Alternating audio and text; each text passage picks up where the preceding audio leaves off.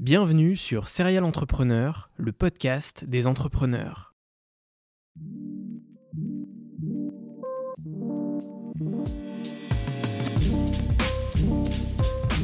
Je m'appelle François Allais et depuis 2017, je vais à la rencontre des entrepreneurs qui m'inspirent. PME, start-up, grandes entreprises, la mission de Serial Entrepreneur est de mettre en avant toute la diversité de l'entrepreneuriat francophone.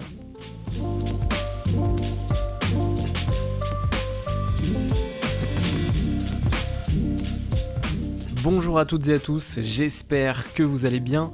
Pour ce 105e épisode, j'ai eu le plaisir d'échanger avec Dominique Busseau, fondateur et CEO des magazines Forbes France et Oniric. En septembre 2014, après une vingtaine d'années d'expérience dans le monde du digital, de la publicité et du marketing, Dominique contacte le président de Forbes et lui dit Vous êtes dans 38 pays, le magazine existe depuis près de 100 ans et vous n'êtes pas en France. Au début, il n'est pas pris au sérieux et les échanges vont durer 18 mois entre son premier rendez-vous et la signature du lancement de Forbes France. Dans ce super échange, nous avons abordé de nombreux sujets, l'environnement dans lequel il a grandi et son tout premier business, ses premiers pas dans les médias et l'Internet, son tout premier contact avec Forbes en 2014, l'histoire de Forbes France et la création du premier magazine, ou encore le lancement d'Oniric, magazine dédié au luxe, en 2022. Un grand merci à Dominique pour cet échange. Si vous souhaitez voir les coulisses de cette discussion, sachez qu'elle est également disponible intégralement en vidéo sur YouTube. N'oubliez pas, c'est très important de vous abonner sur votre plateforme favorite, de mettre 5 étoiles sur Apple Podcast et Spotify,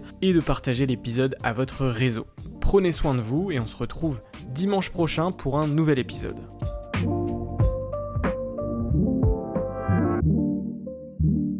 Je suis très heureux de te recevoir sur Serial Entrepreneur, le podcast des entrepreneurs. Merci de m'avoir invité.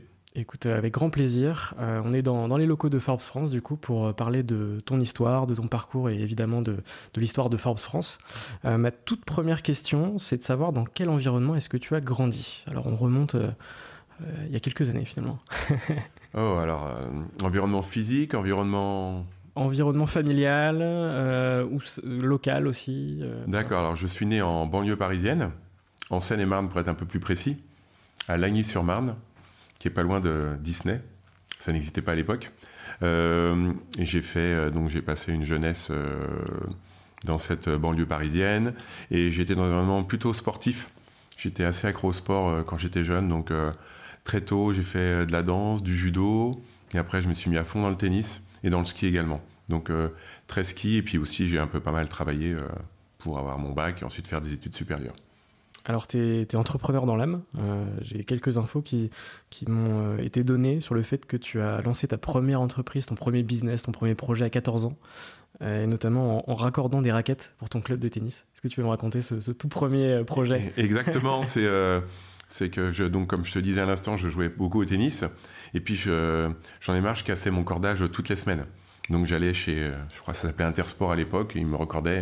Puis je trouvais que ça coûtait cher, et puis j'en avais, ça, me, ça me fatiguait. Et j'avais dans Tennis de France, Tennis Magazine, euh, des pubs pour des, euh, des machines pour corder les raquettes. J'étais assez intrigué. Je sais pas, à l'époque, ça avait peut-être, je sais pas, 500 francs, des francs francs, parce que l'euro n'existait pas.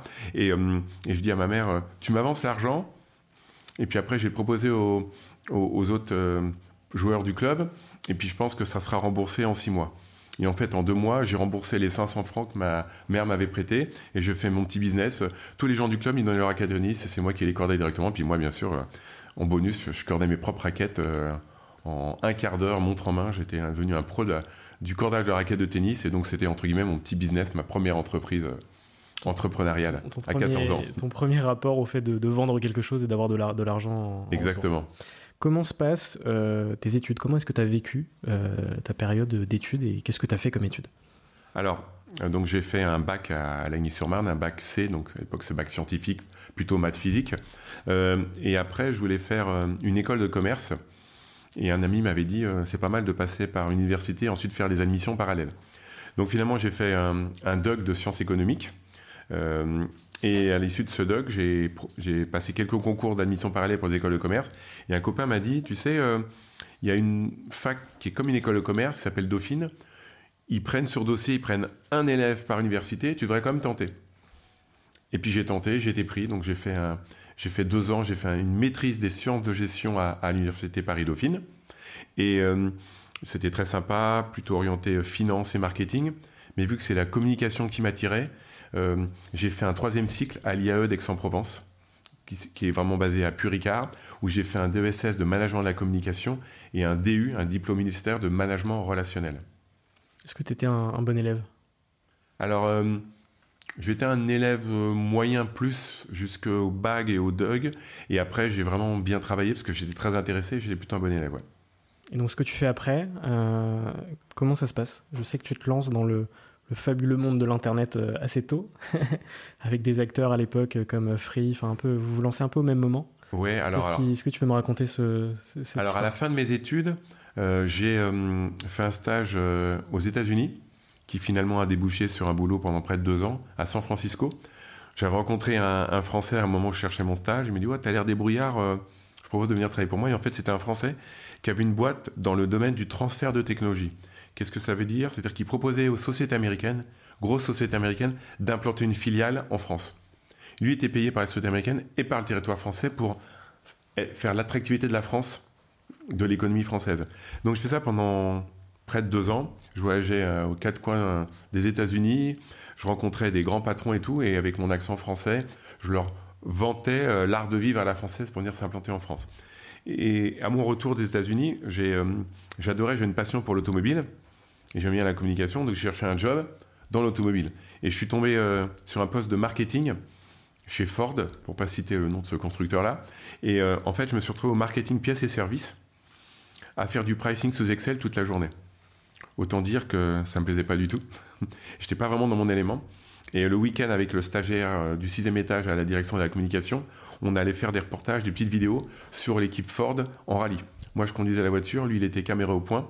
Et donc, euh, j'ai fait ça. Ça n'a pas plu à mon directeur marketing de l'époque et je me suis fait euh, virer.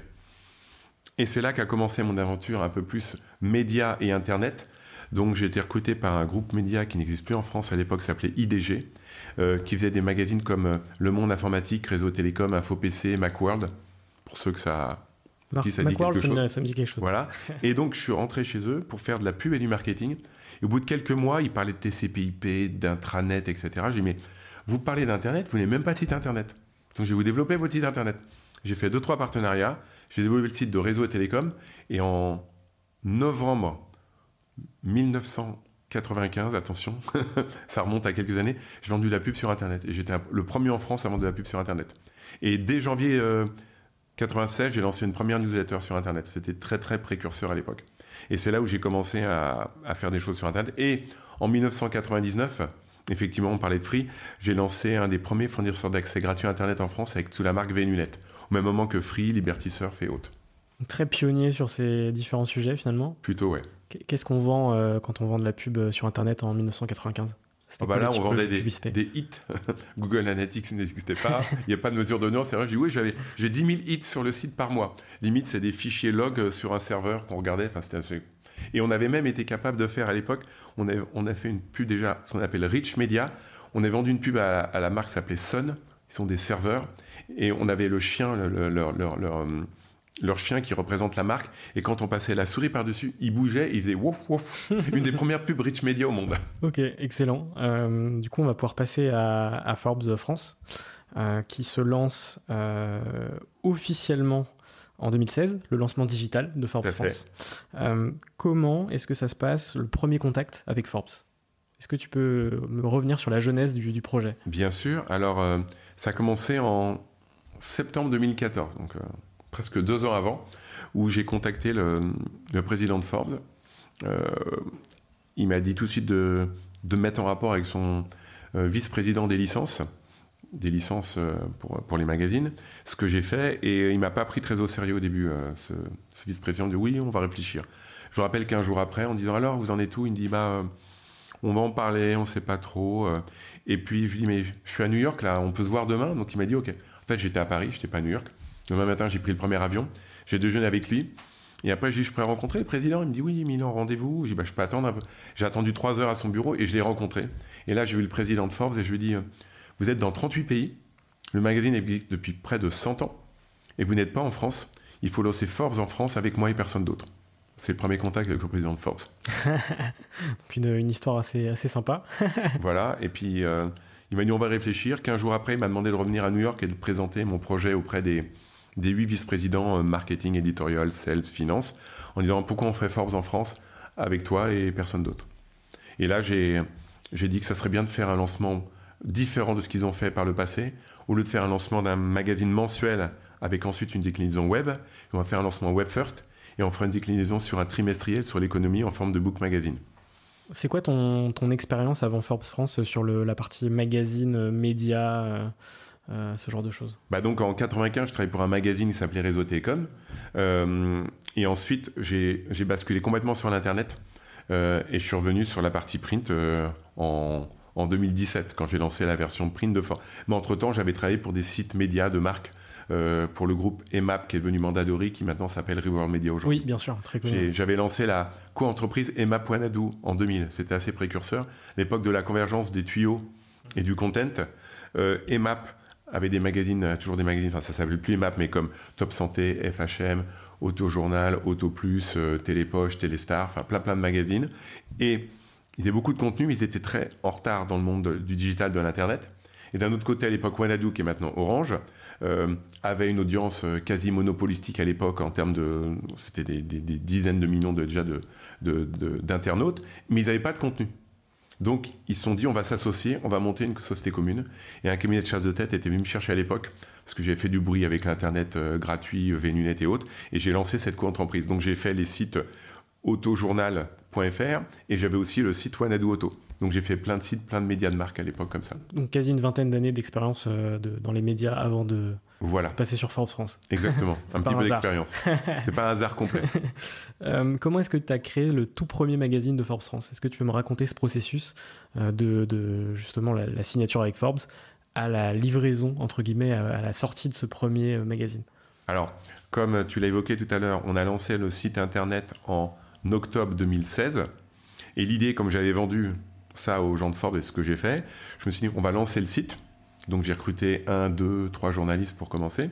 Et aussi, c'est un peu le modèle de Forbes, j'ai recruté ce qu'on appelle des contributeurs. Des contributeurs, ce ne sont pas des journalistes, mais c'est des gens qui ont un métier et qui ont un savoir-faire dans un secteur d'activité et qui écrivent des tribunes, des papiers.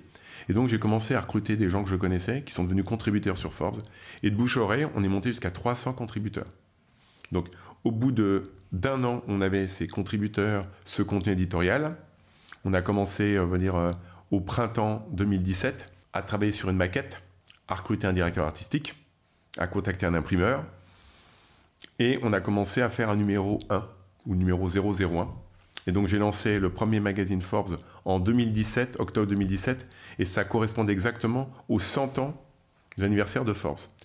Et j'ai eu la chance de pouvoir bénéficier pour ce numéro 001 d'avoir des tribunes des plus grands tycoons du monde entier. Donc Elon Musk, Jeff Bezos, Warren Buffett, Mark Zuckerberg, j'en passe et des meilleurs, ont écrit pour le Forbes centenaire et aussi donc j'ai traduit, j'avais des tribunes pour le Forbes France. Donc, quelle C'est était cette, euh, exactement, quelle était cette, cou- cette couverture pour ce premier C'était sur le- les 100 ans du coup? Alors pour ce numéro 1, il y avait 001 avec en reflet 100 et un drapeau franco-américain. Ok, on pourra l'afficher sur le, le podcast vidéo directement. Euh, super. Euh, quelles ont été selon toi les, les grandes étapes de, de Forbes France de 2017 à, euh, à aujourd'hui? Alors, donc euh, 2017, numéro 1 pour les, pour, les, pour les 100 ans et le numéro 001.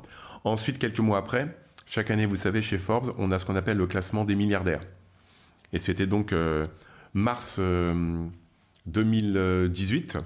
Et il fallait euh, faire un classement des milliardaires. Donc je me fais aider bien sûr des équipes euh, de Forbes US euh, qui avaient toute la data sur le sujet. Et je me dis, bon, qu'est-ce que je vais faire pour ce... Qui je vais mettre en couverture? Parce que le numéro 1, j'avais personne en couverture, c'était une infographie. Je vais mettre une personne parce qu'à la base, Forbes, c'est avant tout des hommes, des belles aventures entrepreneuriales. Donc je me suis un peu creusé la tête et je me dis, tiens, je vais mettre le dernier du classement, qui était Francis Holder, qui a la durée et Paul. Et ça s'est pas très bien passé entre ma journaliste et son attaché de presse. Ça s'est pas fait. Et j'étais à 48 heures du bouclage, j'ai dit comment je vais m'en sortir. Et, euh, et par le- des biais de relations du network, j'arrive à avoir un contact chez LVMH. Et euh, grand morceau de chance, j'arrive à pouvoir interviewer euh, euh, Bernard Arnault. Et il venait de faire un photo shooting juste avant. Et donc je mets Bernard Arnault en couverture de Forbes. En, donc en, Sur le numéro 2 du coup. sur le numéro 2. Et là, Bernard Arnault, classement des milliardaires, Dépêche AFP, une émission complète sur C'est à vous, sur France 5, sur le classement Forbes, et le truc est parti, parti, parti, parti, donc c'est plutôt pas mal. Et après, j'aurais tendance à dire qu'un prochain milestone qui était intéressant, c'était en 2019. J'ai décidé de faire un numéro entièrement dédié à l'entrepreneuriat féminin. Alors, il est ici, c'est celui qui est en haut à gauche, où il y a en couverture une certaine Caroline Receveur, qui était à l'époque pas très connue comme femme d'affaires, mais le fait de faire cette couverture, il y a aussi une émission sur TF1 7 à 8 qui est venue filmer le shooting de la cover. Ils ont parlé de 20 minutes du shooting de la cover et ça aussi un peu fait exploser euh, Forbes euh, en termes de notoriété grand public, notoriété grand public à l'époque. Ok. Comment est-ce que se passe euh, la pandémie pour Forbes quelques mois après 2019 du coup? Eh ben en fait plutôt très bien parce que par rapport à d'autres licences de Forbes dans le monde, j'avais décidé de faire un magazine trimestriel. Et en fait, j'ai pratiquement surfé entre chaque confinement et j'ai pu réussir à sortir mes quatre numéros et on n'a pas stoppé, on a continué notre croissance également. Donc euh, j'ai eu beaucoup de chance par rapport à ça. Et là, à cette époque-là, euh, notre audience digitale a explosé. C'est quoi la recette selon toi de, la réussite de, Forbes France en tant que magazine mais en tant que média aussi? Alors, je pense qu'important, important, c'est euh, ces trois choses. Le premier, c'est de rester très proche de l'ADN de la version américaine. Donc parler de success story, parler d'entrepreneurs. Secondo, c'est d'être dans l'écosystème entrepreneurial français, c'est-à-dire dans le Forbes papier. Je ne récupère rien du Forbes américain. Il n'y a rien qui est traduit. Tout est créé en France avec des journalistes, des pigistes et mon fameux réseau de 300 contributeurs. Et troisième chose, je pense que je me suis amusé à faire ce jeu-là quand j'ai lancé mon compte Instagram, se mettre en photo avec le magazine dans plein d'endroits, avec plein de personnalités, et c'est de faire en sorte que le magazine soit incarné par quelqu'un. Et je pense que c'est pas trop le cas dans la presse française. C'est plutôt le cas dans la presse américaine. Et donc, les gens associent Forbes à une personne. Et le fait d'humaniser le magazine, sachant qu'on parle d'entrepreneur, et c'est lancé par un média entrepreneur, je pense que ça fonctionne plutôt pas mal. Ouais, c'est quand même une, vision à l'américaine, mais quand même avec euh, ce côté French Touch euh, Exactement. Du, média finalement. Est-ce que tu peux me donner quelques chiffres sur Forbes France euh, aujourd'hui? Bien sûr. Donc le magazine, il est tiré à 100 000 exemplaires tous les trois mois. On en met la moitié en kiosque la moitié, on le met en diffusion qualifiée. Ça peut être à des grosses business conférences comme la Big à la BPI. Depuis deux ans, on est le seul magazine à diffuser à la BPI, sachant qu'il y a 50 000 personnes en une journée, c'est plutôt pas mal. On est après dans des palaces parisiens, des palaces de la Riviera, des palaces à la montagne, ainsi de suite. Sur la partie digitale, on fait 2 millions de visiteurs uniques. Et sur les réseaux sociaux, on dépasse tout cumulé euh, de 150, 300 000 followers entre LinkedIn, Twitter, Instagram, Facebook, et puis on a récemment lancé la partie TikTok. Et c'est quoi les, objectifs futurs euh, pour toi et pour Forbes? Alors, cette année, on fait une grosse accélération sur la partie événementielle. Faut savoir que nos palmarès, on est des clients d'événements. Donc, euh, fin mars, on aura notre événement sur les 40 femmes Forbes. Une fois par an, je réunis les 40 femmes Forbes. Je leur mets le trophée. Il y a quelques talks et avec des partenaires. On a aussi l'événement que tu dois connaître qui s'appelle les 30 under 30. Donc j'appelle, euh, je ne sais pas quand l'émission va passer, mais jusqu'au 28 mars, si elle passe avant le, euh, pardon, avant le 28 février, si l'émission passe avant le février, vous pouvez vous inscrire en ligne sur Forbes.fr, vous avez moins de 30 ans, vous avez du talent, n'hésitez pas. On va examiner toutes les candidatures et après il y a un jury de 6 personnes qui va faire une sélection, on en gardera 30 à la fin. Et ces 30, on les récompensera fin septembre, début octobre lors d'une soirée spéciale. Donc ça, c'est l'autre événement qu'on fait. Ensuite, on fait chaque année la Villa Forbes à Cannes. Je ne sais pas si ça vous parle. Donc là, c'est un grand moment festif, mais à la fois business et networking. On a des partenaires qui nous rejoignent et on fait des brunchs, des soirées, des conférences de presse et autres avec, avec tous nos différents partenaires. On fait aussi au mois d'avril un événement sur la philanthropie. Au mois de juin, un événement sur la green economy. Et fin d'année, on fera un événement sur le luxe. Et au mois de septembre, on fait un événement sur les Forbes et Oniric Fashion Award pendant la Fashion Week. Ok, voilà beaucoup, beaucoup de, d'événements sur le, planning. Tout à fait. Euh, on va passer à la partie Oniric Magazine. C'est un magazine sur l'univers du luxe que tu as lancé en juin 2022, donc c'est assez récent. Ouais. Euh, est-ce que tu peux me raconter un peu la genèse de, ce projet? Bien sûr. Donc, euh, c'est dans la continuité de Forbes. Alors Forbes était lancé depuis 5 ans. Et Forbes avant tout est un magazine sur l'entrepreneuriat. Mais je trouvais que c'était bien de mettre euh, une dizaine, une quinzaine de pages de respiration au milieu du magazine sur le luxe et le lifestyle. Ça se passait bien, on avait pas mal de demandes et tout. Et puis au fur et à mesure, il y avait de plus en plus de demandes des agences de presse et de certains clients pour élargir cette rubrique. Mais je leur ai dit, désolé, Force avant tout, c'est sur l'entrepreneuriat. Je ne veux pas dénaturer le magazine, donc c'est pas possible. Puis c'est un peu trotté dans ma tête et tout. Je me dis, tiens, ce serait bien de lancer un magazine, mais ça serait bien de trouver un positionnement un peu unique. Et donc, en brainstormant avec les équipes, on a trouvé un nom donc, qui s'appelle Oniric. Je sais pas si tu sais ce que veut dire onirique. Dis-le-moi. Alors, racine grecque, c'est le rêve inaccessible. Donc, on l'a appelé onirique, on a enlevé le UE pour que ça soit un, truc bien équilibré. Vous pourrez montrer la, couverture d'onirique peut-être sur le, pod, Bien le, sûr. le vidéo podcast. Je vous en laisserai tout à l'heure. Et, euh, et je voulais aussi un magazine qui soit particulier. Donc, je voulais qu'il mette à l'honneur l'art de vivre à la française, le luxe à la française, que je considère que la France est le berceau du luxe. Et s'il y a un magazine qui doit être lancé en France sur le luxe, il- enfin, c'est un magazine qui doit être lancé sur le luxe, il doit être d'origine française et pas d'origine euh, anglo-saxonne.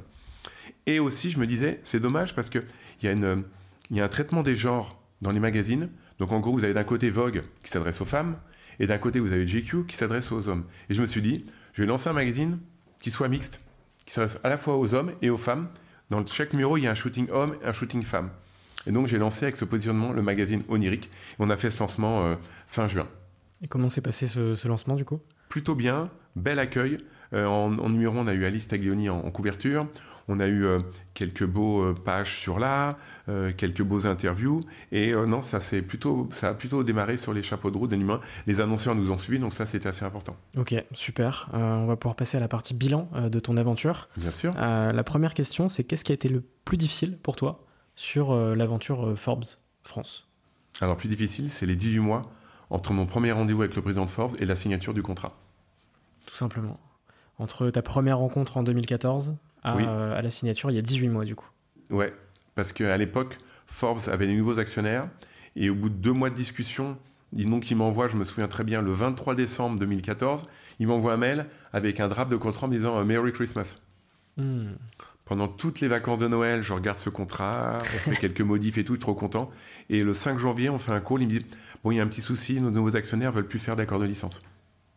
Le ciel m'est tombé sur la tête, comme on dit. Et après plusieurs mois, etc., et après euh, huit mois plus tard, on se recontacte. Bon, finalement, ils veulent, ils veulent re- bien à nouveau faire des contrats de licence, ils considèrent que c'est quelque chose d'intéressant. Mais après, il y a eu six mois encore de négo sur le contrat, donc j'ai signé en mai 2016 le contrat avec Ford. Donc c'était l'attente était très très très longue. On me prenait plus au sérieux. T'es t'es dans quel état d'esprit sur euh, cette période de 18 mois justement? J'imagine que tu as des doutes, euh, que tu es... Alors, j'ai quelques doutes. Heureusement, j'en ai pas trop, parce qu'autour de moi, tout le monde doute. Ouais. Personne n'y croit. Mais tu restes focus. Et j'essaie de rester focus. Et ça, c'est très important. Un conseil aux entrepreneurs, c'est croyez en vous avant de croire aux autres. C'est ce qui est le plus important. Oui, puisque j'imagine qu'autour de toi, on disait euh, c'est bon, lâche l'affaire, euh, peut-être après 6 mois, un an, euh, va, vers autre chose potentiellement. Exactement. Et j'ai la petite anecdote. j'ai interviewé il y a une semaine Sir James Dyson, qui vous connaissez, très fameux avec ses aspirateurs maintenant, ses sèche-cheveux et autres. Euh, et on a discuté et il m'expliquait que avant de trouver la bonne formule du moteur pour lancer ses premiers aspirateurs, ça lui a pris 5 ans. Il a essayé 2126 fois. Il y est arrivé que la 2127e fois. Donc on peut échouer énormément, mais à un moment, ça fonctionne. Il Ouais. faut jamais abandonner, il faut jamais lâcher l'affaire. Exactement. Et la deuxième question, c'est de quoi es-tu le plus fier aujourd'hui? De mes enfants. T'en as deux, c'est ça? J'ai deux, ouais, j'ai Paul et Diane, 18 et 16 ans. Et je suis assez fier d'eux et je suis fier qu'ils soient fiers de ce que j'ai réussi à faire aujourd'hui. Et euh, en seconde partie, après mes enfants, je suis assez fier d'avoir fait en sorte de continuer à démocratiser l'entrepreneuriat en France. Parce que l'entrepreneuriat, il y a quelques années, on sait que c'était euh, plutôt quelque chose d'un peu euh, compliqué. niche. Oui, ouais. C'était niche, les gens n'en parlaient pas trop, euh, on sait pas trop. On m'a même dit à l'époque, quand j'ai lancé Forbes, ça ne marchera jamais. C'est trop une mentalité anglo-saxonne.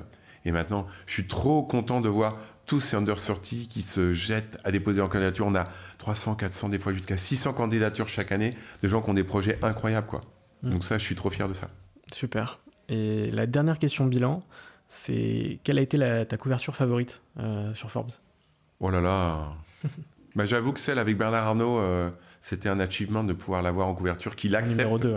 dans le numéro 2 de mettre euh, ce alors, première fortune mondiale, soit dit en passant, mais surtout un entrepreneur qui force le respect, qui a les plus belles entreprises de luxe au monde. Donc là, j'avoue que c'était un grand moment de bonheur de, de l'avoir dans les mains, de, la- de- de- de le porter, de l'envoyer à LVMH. Et ils étaient très fiers d'avoir cette couverture avec Bernard Arnault. Quoi. Puis c'est un gage de confiance et de légitimité pour la suite. C'est C'est-à-dire incroyable. qu'après Bernard Arnault. Ah bah je peux avoir ouais, n'importe qui. Quoi, C'est ça, ouais, exactement. On va pouvoir passer à la partie rencontre, mindset et entrepreneuriat. Euh, la première question, et elle est assez difficile parce qu'il faut m'en sélectionner une. C'est est-ce que tu peux me parler d'une rencontre en particulier qui a marqué ton aventure? Est-ce que tu peux m'en citer une? Je sais qu'il y en a plein, des centaines, des milliers, mais est-ce que tu peux m'en citer une? Alors, euh, je suis très Moued Altrad, du groupe du nom éponyme s'appelle Altrad, euh, qui est un entrepreneur d'origine syrienne qui est arrivé en France à 20 ans, il ne sait pas parler un mot de français, qui a acheté euh, une boîte qui fabriquait des brouettes. Et maintenant, c'est le leader mondial dans la réflexion d'événements de sites critiques, dont les centrales nucléaires. Ce monsieur parle tout doucement. J'ai été l'interviewer. Je me rapprochais de lui avec mon téléphone pour l'interviewer. Il s'écartait. Et de plus en plus. Et au bout d'une heure, deux heures, il a commencé à s'ouvrir et on a eu une super interaction. Et on est devenu assez proches euh, parce qu'il avait un esprit business incroyable. Il n'a pas d'assistante, il fait tout lui-même. Ok. Même s'il a des milliers d'employés dans le monde entier. Puis quelqu'un d'assez discret, j'imagine. Très euh, discret. Comme tous les, Très, les très grands discret. dirigeants, finalement. Exactement. Non, c'est une belle rencontre incroyable. Il y en a eu plein d'autres, mais celle-là, elle Oui, était bien assez sûr. marquante. Ok, super. Euh, toi, tu es un homme de réseau. Euh, Est-ce que, enfin, quel est ton meilleur conseil pour, euh, pour connecter justement avec des gens? Alors déjà, il faut aller, il faut sortir, il faut aller dans des événements, ça c'est important. Et quand vous allez voir quelqu'un, il ne faut pas lui demander quelque chose. Il faut plutôt venir avec une solution ou plutôt lui proposer un service, être dans l'interaction, dans l'échange. Parce que demander uniquement, ça ne fonctionne pas.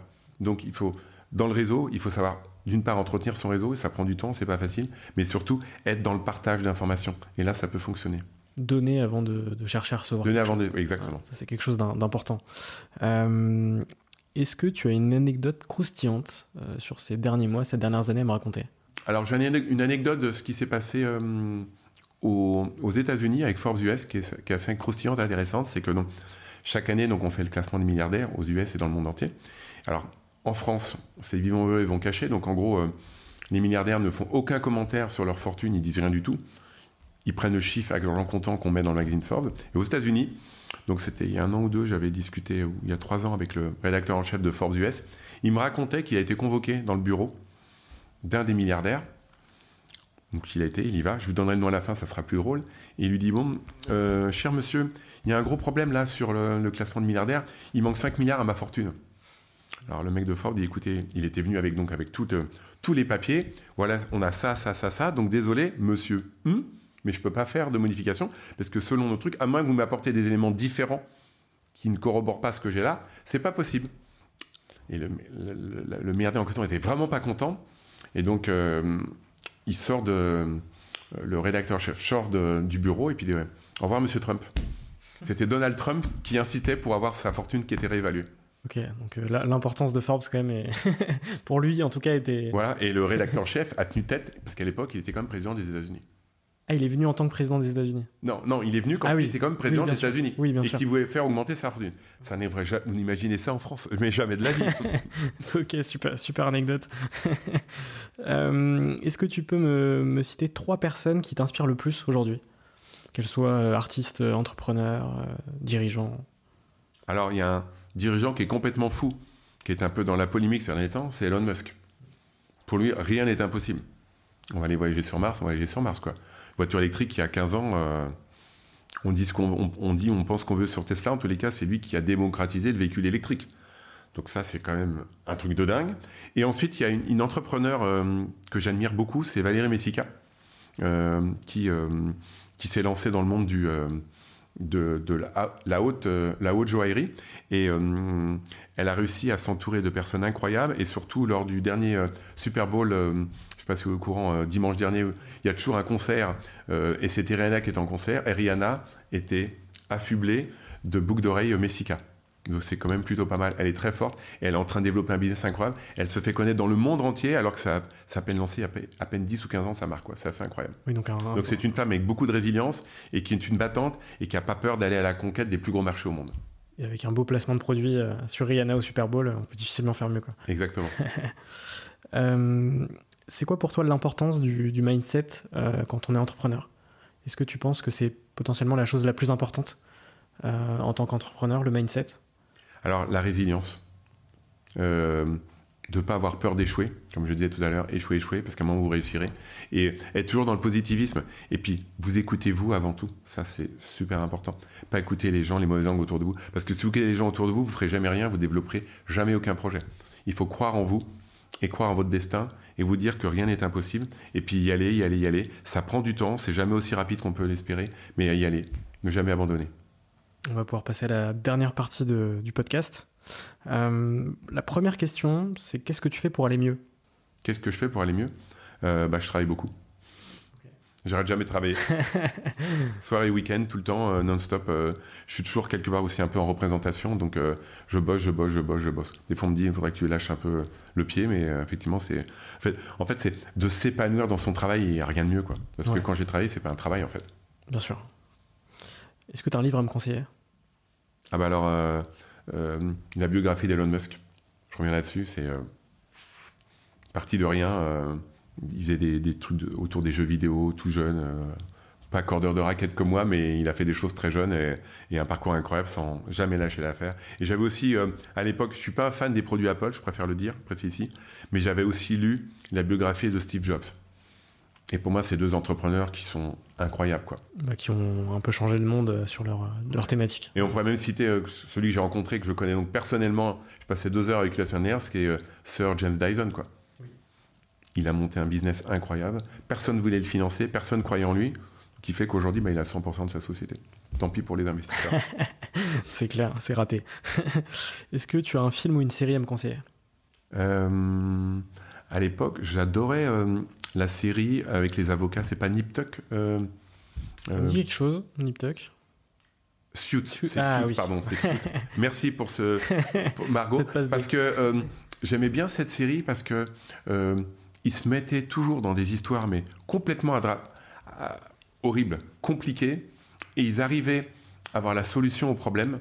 Et ça, ça peut aussi pas mal inspirer les entrepreneurs. C'est-à-dire qu'en gros, ils étaient, ils avaient tout- tous les éléments contre eux, et ils trouvaient toujours la petite différence, le petit moins, le petit point d'engrenage qui faisait qu'ils arrivaient à s'en sortir et à retourner la situation en leur faveur. Et ça, c'était, c'est une belle leçon d'entrepreneuriat également. Ouais, exactement. Euh, si tu pouvais racheter n'importe quelle société sans limite financière, ce serait laquelle? Alors moi, je préfère créer que racheter. Donc euh, non, euh, faire du build-up de groupes médias en rachetant des magazines d'ici et là, non. Ouais, oh, j'ai préféré créer de toutes pièces oniriques, qui est mon bébé, plutôt que je pourrais. hein, j'ai eu plein de propositions d'acheter euh, des magazines vieillissants qu'on pourrait transformer en digital. Non, je préfère. Je suis plutôt un créateur qu'un racheteur. C'est vrai, que dans, des, dans plusieurs des- de tes interviews, tu, tu racontais que tu n'aimais pas investir, enfin que, tu- que tu, que tu ne te considérais pas comme un bon investisseur. Non, non, non. C'était pas du tout euh, C'est pas ce mon que tu truc. aimais faire. Moi, ce que je préférais, c'est créer Mm. et forger les choses from scratch, quoi. C'est ça qui m'intéresse. Ok. Euh, Est-ce que tu as une question que tu aurais aimé que je te pose, mais que je ne t'ai pas posée pendant ce podcast? Oh là là, question compliquée. oui, j'aurais aimé que tu me parles. euh, Est-ce que l'équipe, est- les équipes, le management est important dans, dans l'entrepreneuriat? Au lancement de Forbes, j'étais entouré de deux femmes. Euh, une qui travaille pour moi depuis 20 ans, une qui travaille pour moi depuis 5 ans. Donc il y a une des personnes qui travaille avec moi, ça fait 26, 27 ans.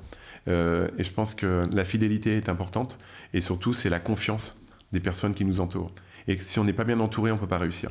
Parce que euh, on peut considérer des fois qu'un entrepreneur, c'est pas un one-man band. Il y a des gens derrière. Et ça fonctionne pas si on n'est pas bien entouré. C'est impossible. Mm. C'est pour ça qu'il y, a- il y a toujours le, my- le mythe du, du self-made euh, woman man. Mais ça n'existe pas. en fait. Et finalement, en fait, il y a toujours Alors, un. Il y a toujours quelqu'un, pour des raisons de marketing, communication, qui met en avant. Bien sûr. Mais derrière, il y a des hommes et des femmes. Exactement. Moi, en l'occurrence, il y a deux femmes.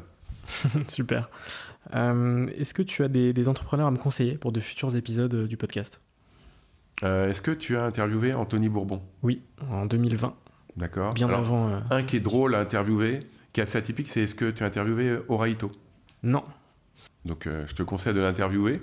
Euh, qui d'autre tu peux interviewer bah, Valérie Messica, qui est aussi une femme incroyable. Euh, elle a un parcours, elle est pétillante, c'est assez incroyable ce, que, ce qu'elle a fait euh, lors de son parcours. Quoi. Ok, bah, je note les recos, je- j'irai les contacter. Euh, et ma dernière question, c'est quoi pour toi un entrepreneur? Alors, c'est une tête brûlée. Quelqu'un qui a peur de rien. Il faut mettre la peur de côté et y aller. Moi, je dis souvent, je fonce et on réfléchit après. Si on réfléchit avant, on n'y va jamais. Ce sera la, la punch de fin de cet épisode.